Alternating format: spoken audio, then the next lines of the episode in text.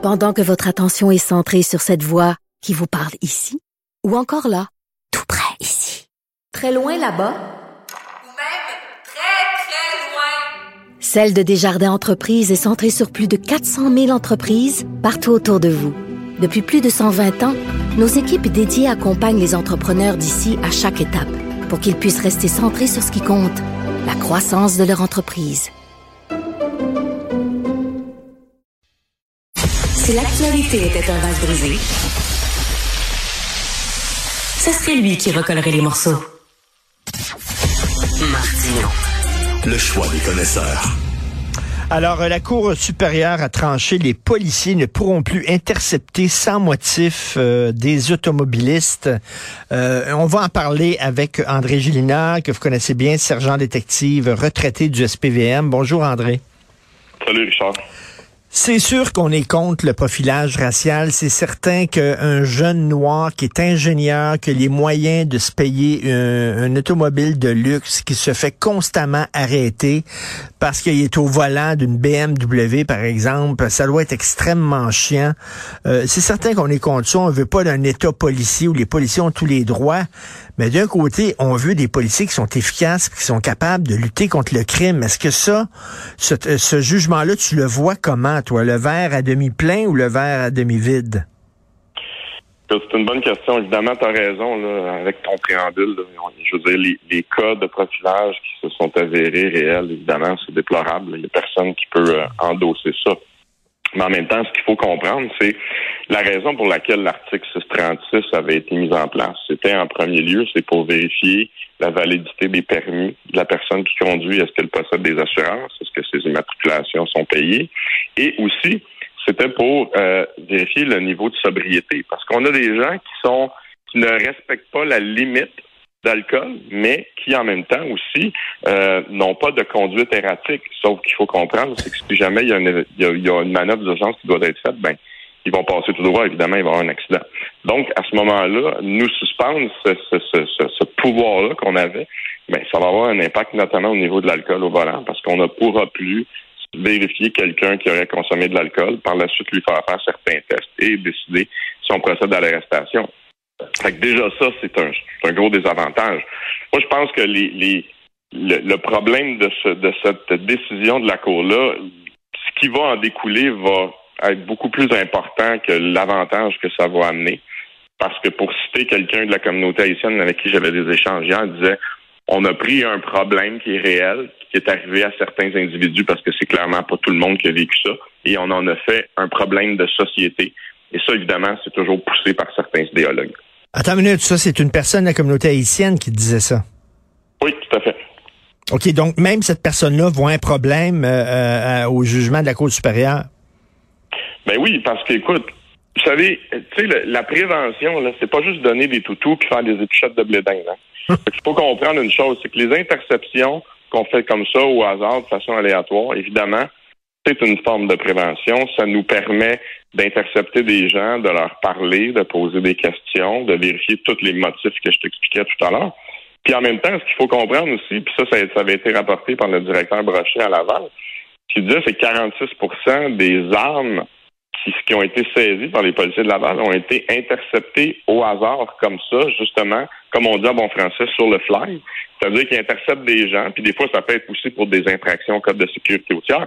Mais souvent, c'est des interceptions comme ça, impromptues, qui vont nous amener à découvrir d'autres choses. Et ça, la société ne peut que bien s'en porter. Et André, euh, Gélina, prenons par exemple Montréal-Nord. OK, là, on sait qu'il y a des problèmes de criminalité à Montréal-Nord. Qui sont les premières victimes des gangs de rue? Ben, c'est les Noirs qui habitent à Montréal-Nord. Et là, il y a des, ah, il y a des, il y a des pères de familles noires, il y a des mères de familles noires qui ont de la difficulté, qui ont peur de sortir le soir, qui ont peur de, euh, de sortir leurs enfants, que leurs enfants aillent au parc. Puis eux autres, ils demandent aussi de la protection policière. Donc, c'est au-delà d'une question de noir puis blanc. Là. Les, les, les, les, familles noires qui demeurent là, ils sont contents, euh, ils sont contentes que les, les policiers puissent faire leur travail. Ah, ben c'est sûr et certain. Tu je veux dire, on entendait hier certains commentaires.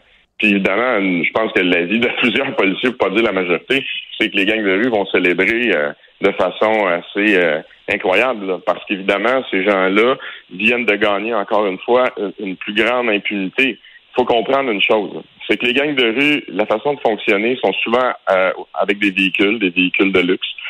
Euh, la majorité de leurs exactions, c'est ce qu'on appelle des drive-by shootings, c'est-à-dire qu'ils vont tirer à partir de véhicules. comme le dit un de mes amis que tu as déjà interviewé, les, les, gars de gang de rue se, se promènent pas en Bixi, là. Hmm. Donc, ils se promènent en hmm. véhicule. Donc, on va, on va se couper d'une grosse partie de nos interventions, justement, parce que là, il va falloir attendre, évidemment, que ces gens-là fassent des infractions. Tu sais, un excellent conducteur, là, mon prof de code de sécurité routière disait fait à peu près 7 infractions au kilomètre. Évidemment, ce qui va se traduire, c'est qu'il va encore avoir autant d'interceptions, mais évidemment, ça va se solder par des constats d'infraction parce que les policiers vont vouloir documenter justement leur intervention pour pas se faire accuser faussement. Donc, une intervention auparavant qui pouvait se faire avec l'idée de donner un avertissement, de donner une chance à un citoyen, ben en bout de ligne, ça va se solder par un constat d'infraction parce que le policier va dire ben non, si si je, je n'émets pas de constat d'infraction et que par la suite il y a une plainte et que j'évoque le fait que je donnais un avertissement, ben la crédibilité sera pas là. Donc, en bout de ligne, ça va être difficile. Et écoute, je parlais à un policier la semaine passée là, euh, qui, qui a fait beaucoup de patrouilles, puis il dit, euh, tu sais, euh, c'est au fil des ans, j'ai acquis une, certaine expérience, puis j'ai un feeling. À un moment donné, quand je vois quelqu'un se promener à 3 heures du matin dans son auto, j'arrête pas n'importe qui. Il dit, je suis pas fou là. J'ai développé un feeling, puis je connais les gens, puis je sais que lui il se tient avec telle personne, qui se tient avec telle personne, puis tout ça, je fais des liens, puis tout ça. Fait qu'il dit, c'est normal que je des, c'est pas du profilage racial, à la limite c'est du profilage criminel. Qu'est-ce que tu veux dans ce dans ces quartiers-là, les gangs de rue, ben c'est souvent des noirs. Fait que t'es t'es accostes pas parce qu'ils sont noirs, parce que parce qu'il y a un problème de criminalité. Ah non, mais tu as tout à fait raison. Puis écoute, le parallèle que je peux faire, c'est, tu sais, on, on, a quand même l'âge de se souvenir euh, de la guerre des motards. La guerre des motards, moi, j'étais en début de carrière, en 1998, puis je me souviens à l'époque, euh, si quelqu'un se promenait, euh, qui avait les cheveux longs, euh, un peu mal rasés, avec des tatous, qui avait soit un Harley Davidson, un Yukon ou un ben Grand Cherokee ou des choses comme ça, il se faisait évidemment euh, intercepter. Et, tu sais, ben on, va, on va se dire les choses comme elles le sont. La problématique des gangs de rue, bien évidemment, les communautés racisées, que ce soit haïtiennes, que ce soit maghrébines, que ce soit latinos, sont évidemment très majoritairement représentées dans ce type de mmh. criminalité-là. Mmh. Encore une fois, c'est pas un jugement sur ces communautés-là, parce que c'est une infime minorité de ces gens-là qui sont criminalisés. Comme tout à fait, nous, les, souvent les Québécois de souche, on va, on a plus de tendance à devenir des motards. Des motards, comme les Italiens vont devenir membres de la mafia. C'est pas un commentaire raciste que de c'est seulement une observation. Donc, évidemment, c'est sûr et certain, comme tu disais tout à l'heure, ton, ton, ton contact policier a tout à fait raison. On développe une certaine expertise. Certains vont appeler ça le pif. Mais évidemment, euh, c'est l'expérience qui fait que. Puis, tu sais, l'exemple que je vais donner souvent, c'est euh, on parle du, du, jeune noir dans une BMW qui peut être victime de ça, mais imagine-toi deux blancs qui se promènent dans un vieux euh, Dodge Caravan à Westmount à 3 heures du matin. Ben oui. C'est sûr qu'ils vont se faire intercepter. C'est même pas une question de couleur, c'est pas une question de race, c'est une question de comportement, c'est une question d'observation. Ben Est-ce que ces gens-là ont quelque chose à faire là. Et ça, à la limite, je, te dirais aussi, regarde, me donner un exemple. Moi, moment donné, là, j'étais un amateur de voitures sport. Je m'étais acheté une voiture très sport, assez flamboyante, et je me suis fait coller, je pense, trois fois dans les premiers trois mois dans ma ville. Bon, j'aurais pu m'offusquer. Mais en même temps, je comprends le travail des policiers. Je comprends que c'est un véhicule qui était hautement volé. C'est un véhicule qui est souvent utilisé par des jeunes pour faire euh, de la vitesse, des choses comme ça. C'était pas mon cas. Mmh. Mais je veux dire, je l'ai vécu, ça m'a pas offusqué parce que les policiers l'ont fait de façon courtoise. Et, je persiste à croire que la très, très grande majorité des policiers font ce type d'intervention de façon courtoise, vérifient les papiers, vont échanger avec le citoyen et ça va se solder de cette façon-là. Évidemment, cette personne-là peut avoir le choix d'être froissée de ça, mais en bout de ligne, je le dis, la société s'en portera pas mieux parce que, évidemment, on va voir l'impact sur un paquet d'infractions qui, auparavant, aurait pu être détecté justement par des interceptions aléatoires. Et là, évidemment, mais ces gens-là vont avoir un centre de sauve-conduite. Écoute, si je vivais dans un quartier hautement criminalisé, un quartier où il y avait vraiment des problèmes, puis j'arrive, je sais pas, à, 4, à 3h30 du matin, OK? Puis je conduis, puis c'est tout tranquille, puis moi je conduis, puis je passe par une ruelle, puis euh, bon. Puis là, la police me dit, m'arrête, là, puis dit, euh, d'où vous venez, qu'est-ce que vous faites, puis tout ça je vais me dire, moi, ben, ils font leur job, puis tant mieux, oui, c'est embêtant, mais ils font leur job et je préfère ça parce que ça montre que, justement, ils font attention. Je comprends, Christy, quand ça fait quatre fois que tu te fais arrêter dans la même semaine, je comprends, là. Mais, mais en même temps, les citoyens veulent aussi des policiers qui fassent leur job, non? Ben oui, tout à fait. Puis ça, ça nous ramène à ton exemple du verre d'eau à moitié plein ou à moitié vide. Je veux dire, évidemment, tu peux t'offusquer de te faire intercepter, mais aussi tu peux aussi te réjouir du fait que les policiers font leur travail. Évidemment, quand ça arrive toujours sur toi, on peut comprendre que c'est insultant, que c'est humiliant. Mais en même temps, je veux dire, je pense que c'est quand même des cas qui ont été minoritaires. C'est pas une majorité de cas là, qui s'est produit là-dedans. Puis, euh, ce qu'il faut vraiment comprendre aussi, c'est que c'est beau casser du sucre sur le dos de la police. Là. Je lisais un peu des résumés du jugement hier, là, puis il y avait des, des, passages qui disaient euh, Ah, c'est pas du racisme parce que le policier le sait même pas. C'était quasiment de la psychanalyse. Hmm. Euh, j'étais un peu euh, abasourdi par ça, mais évidemment, c'est sûr qu'il y a beaucoup de policiers qui vont se démotiver. Je lisais certains commentaires qui disaient ben écoute, si la société veut qu'on soit comme des pompiers, qu'on reste au poste et qu'on réponde juste aux appels, mais c'est ça qui va se produire. Hmm. Euh, André, André, euh, il y a la nature humaine. Je me promène dans la rue, je sors d'un bar, je me promène dans la rue à 2h30 du matin. Je marche. Devant moi, il y a un monsieur qui s'en vient. Il est noir. C'est un monsieur qui s'en vient. Il a l'air de monsieur bien ordinaire. Il marche, puis tout ça. Je changerai pas de bord de rue. Tu comprends-tu? Mais si c'est trois jeunes noirs, la casquette à l'envers, puis que, tu sais, la, la, la façon dont ils se promènent j'ai comme un feeling qu'il y a quelque chose qui va se passer. Ils ont l'air des, membres de gang de rue. Peut-être que je vais changer de bande de rue. Peut-être. Ça existe, la nature humaine aussi, là. Au, même titre que si tu avais trois gars avec des cheveux longs, des tatouages, ben oui. des avec des patchs dans le dos, ben la même réaction. Ben c'est sûr. C'est pas, une question de, race ou de couleur à ce niveau-là. la dernière chose que les policiers remarquent, c'est la race ou la couleur des gens. Évidemment, là, nous, là, c'est le comportement, c'est les infractions, c'est l'ensemble de notre expérience qui nous permet d'identifier des, comportements qui sont problématiques. Et c'est pas une science exacte. Hein, mm. euh, malheureusement, je pense que pour assurer la sécurité euh, publique et pour prévenir des crimes, c'est sûr que des fois, il y a des gens qui vont se sentir froissés.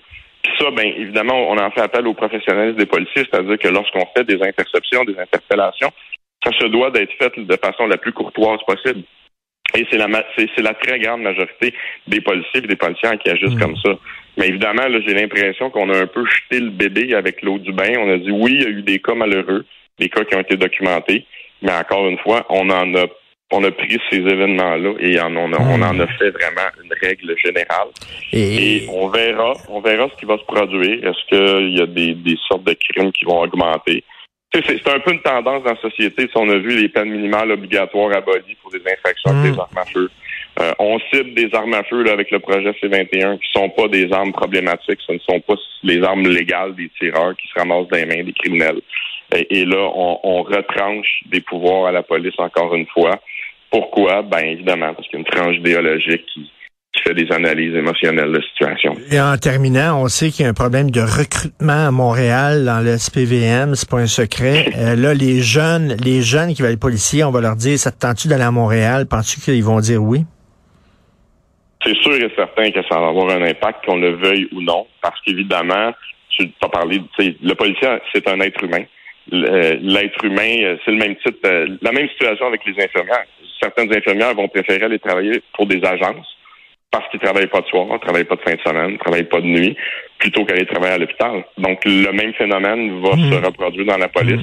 Il y a des gens qui vont dire, ben moi, c'est pas vrai que je vais aller travailler dans une ville où est-ce que je suis exposé à toutes sortes de criminalité très, très prolifiques et qu'en bout de ligne, j'aurai pas les moyens de faire mon travail et qu'en plus, on me blâmera ou on me prêtera des intentions que je n'ai jamais eues si jamais je décide justement de protéger ma collectivité. André, en terminant, as-tu des collègues qui sont noirs, qui sont policiers noirs et qui pensent comme toi?